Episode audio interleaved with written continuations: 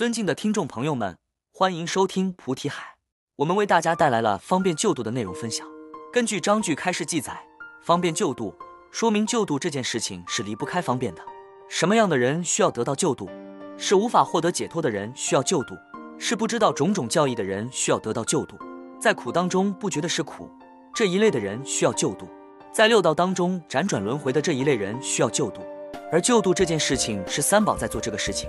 方便是在救度的过程当中，不是所有的需要救度的人都能够明了真实的度化之道，也就是说，不能够了解法义见地真正的含义，因此需要方便权巧的救度方式来引导，来了解什么是真实的救度。所谓的真实救度，无非就是究竟解脱。其实这个章句，我们可以分成几个段落：救度众生，反迷归觉，我佛教中慈悲航传，这是一个段落。这里边提到的内容是。令众生归于觉悟是佛所希望的，那么救度一切众生是菩萨道所行持的。规字说难也难，说容易也容易，难在于你不肯。我们在日常经历当中有很多的这个境界现象，我们知道它是有隐患的，但是我们依然把持不住而去这样去思维，这样去思考，然后这样去造作，就是不肯。如何能够救度到自己？所谓佛教教是引导，就像教学一样，教师一样。它是一种引导的师长，为迷途的人、迷茫的人做引导的师长。那佛教，佛称之为觉，就是觉所引导的一个教育。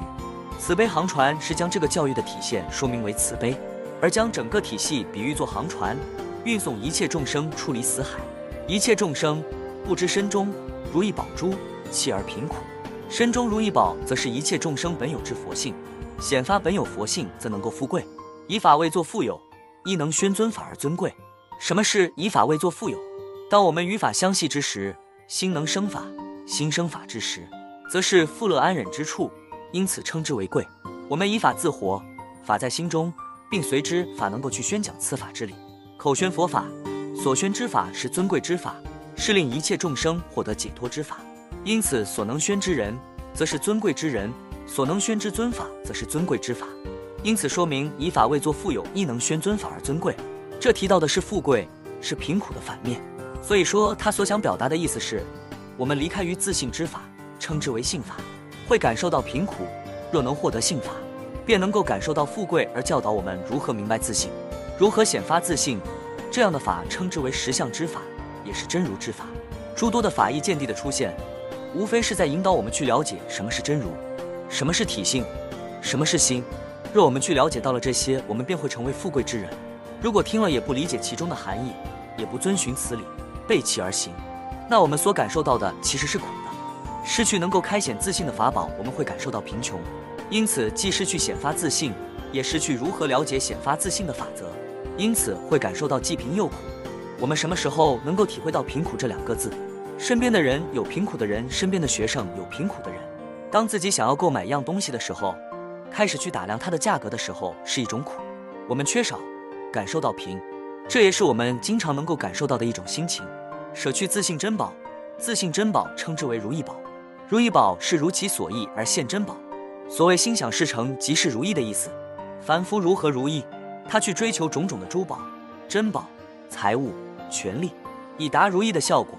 而圣贤获得如意的方式，无非就两种：一个是定获得如意，而会获得如意；通过定或者是会获得如意，定获得如意。就是声闻缘觉所获得的如意境界，会如意所讲的是菩萨法获得的如意境界。所谓通过如意弃于贫苦，背面的含义也在表达着定能够息苦，会能够解苦。我们在去修持奢摩他的过程当中，其实也能够感受到定如何息苦，定能够息苦的速度，它是非常迅速以及猛烈的。它息苦的速度可以通过刹那来去形容。当我们感受到刹那的时候，也要去观察我们的心是如何理解的定。我们的心是如何做到的这个定，才能够做到刹那之间能够息苦？而我们在有的时候，我们思考的虽然是如何修持奢摩他，但是在另一个角度上，我们又在去思考着什么是苦。上一秒的苦是什么？我们不断的再去夹杂，在修定的过程当中，如果去夹杂一些额外的东西，那这个定不能称之为定，称之为杂，称之为染，因此称之为杂染。定之前说到，把每一次的奢摩他修持当做第一次来看待。是让你专注于奢摩他的修持。如果实在想要打妄想，你可以暗示自己这三十分钟不要打妄想，等这三十分钟的奢摩他练习结束之后，你想打妄想随便你打，然后生灭的意识心一听，也是可以。三十分之后，我想打妄想就打妄想。但是如果你如法的做了三十分钟的奢摩他修持，三十分钟结束之后，你告诉你的意我已经练习完了，你去打打妄想，他是不想打了。为什么？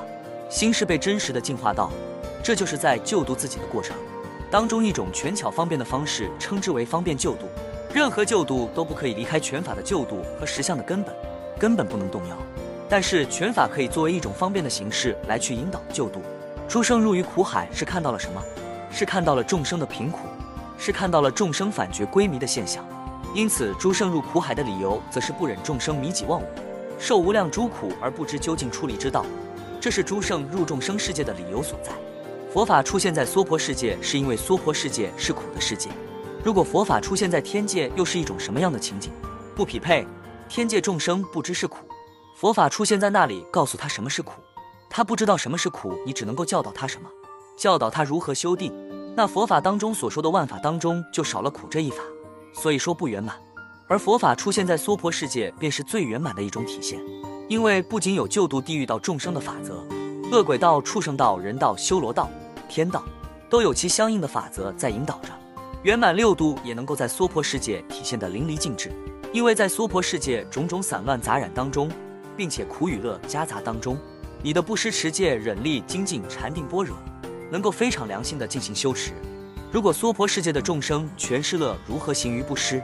不失不虚之物，如何称之为不失？大家为什么都乐？不缺乏，大家都不缺之时，你如何做到真实的不失？就很难。所以苦乐夹杂是最好修持。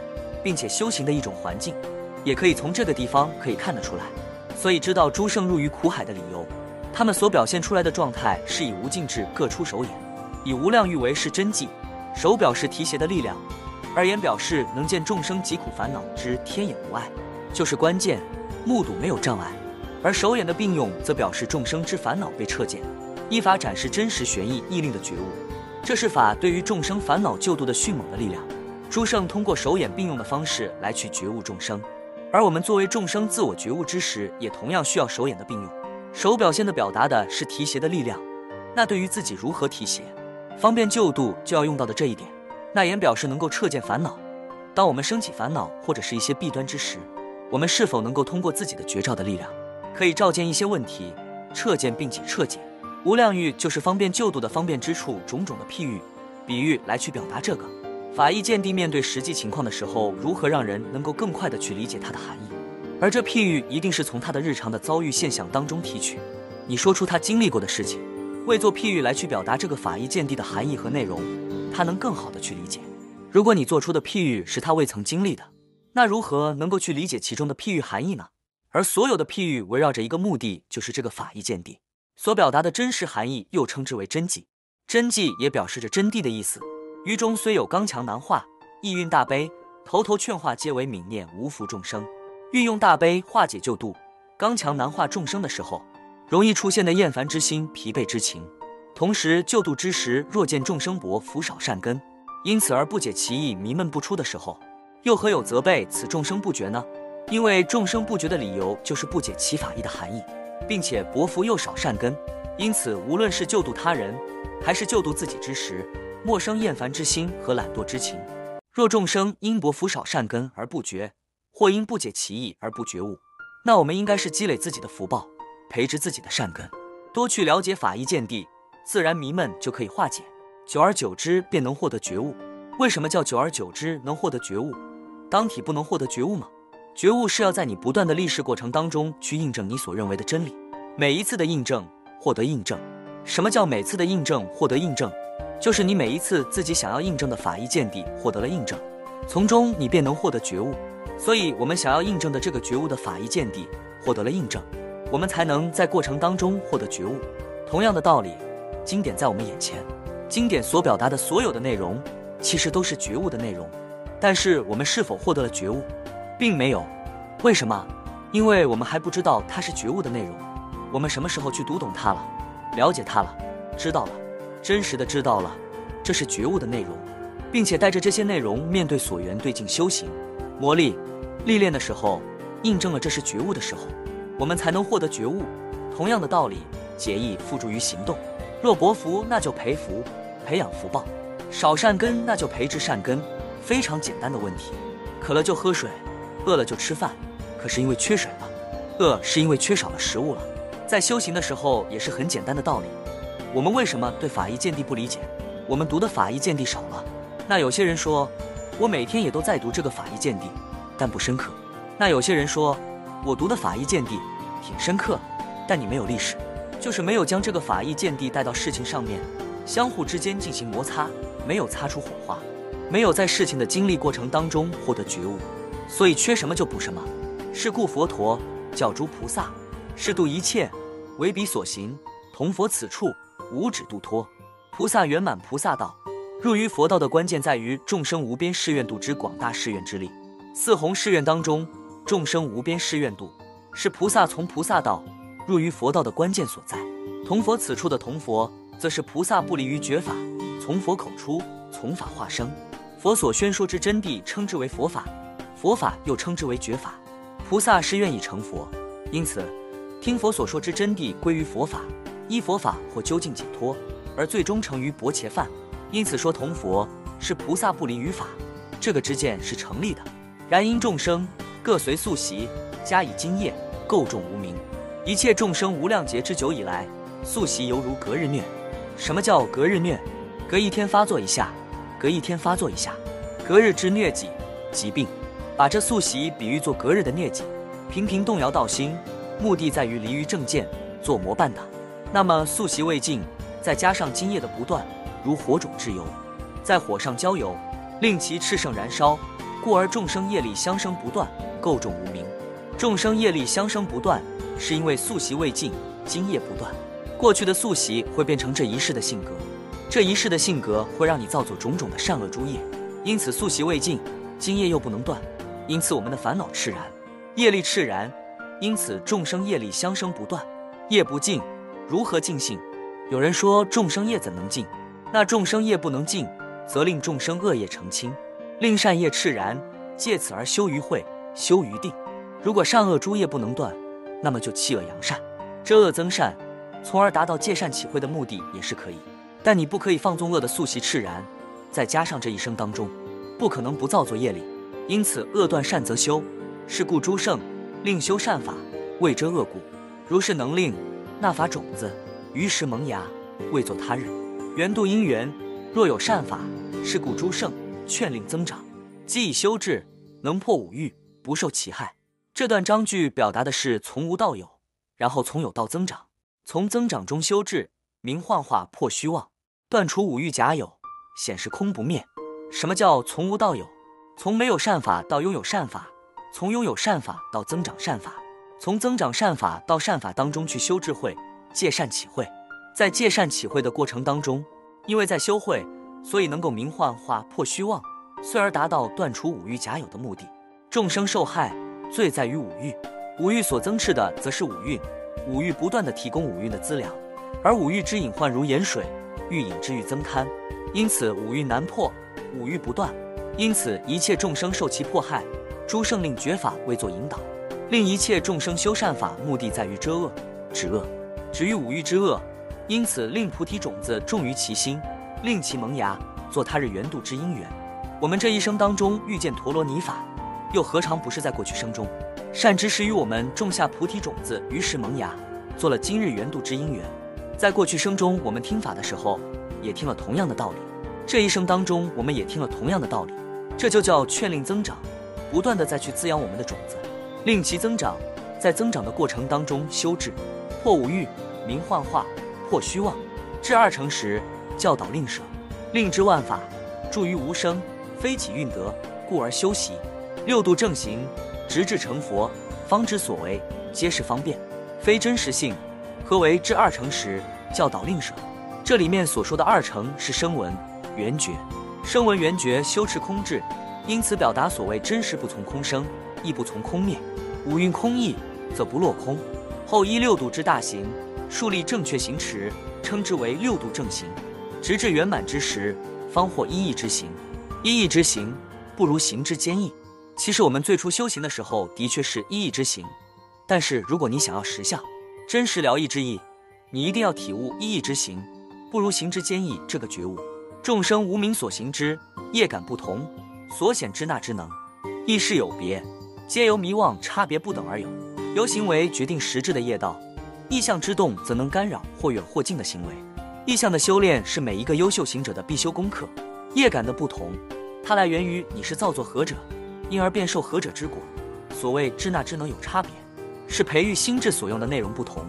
迷妄差别的理由在于靠近心不同，体悟心不同。明于心不同，也就是迷妄的差异，源自灵光遮盖程度。越能靠近心，则越能触发于智。菩提自性，本无迷觉故。如前所修习，皆是方便，畏惧那比之真迹因缘故。做一个比喻，一顿丰盛的饭食，我们不可以小觑前面的准备工作。如果失去了之前的准备，丰盛的饭食不能展现在我们的眼前，还可能会频繁的导致阳相的产生。这也表达着，在我们修食的时候，食相如果是饭食。那么要制作这个饭食的前面这些准备工作，让你明白这个饭食的准备工作，布局食材，我们都要通过方便拳法来去提供这些所需。如果我们眼里仅仅想要看到饭食，而去忽略饭食前的种种准备工作，那我们的饭食真的能够展现在我们的眼前吗？不能。我们不管是度化他人，还是自己需要度化的时候，我们很明确我们要获得饭食，我们也很明确获得实相。但是我们绝对不能忽略的是，在获得实相之前。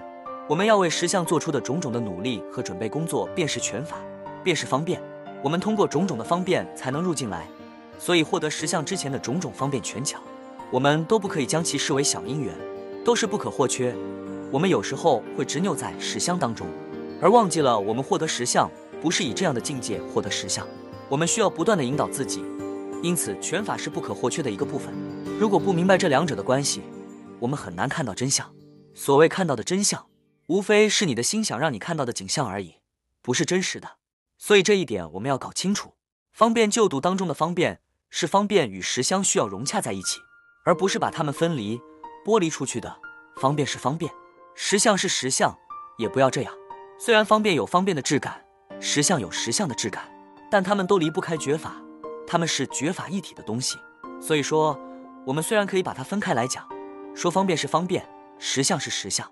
但其实它们又是一个东西，绝法当中的东西。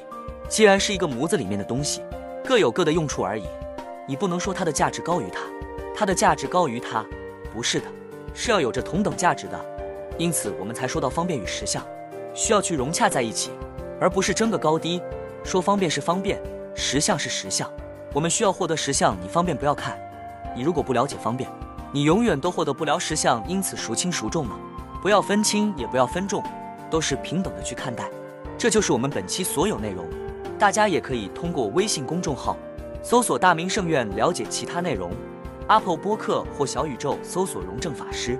感谢大家的收听，我们下期再见。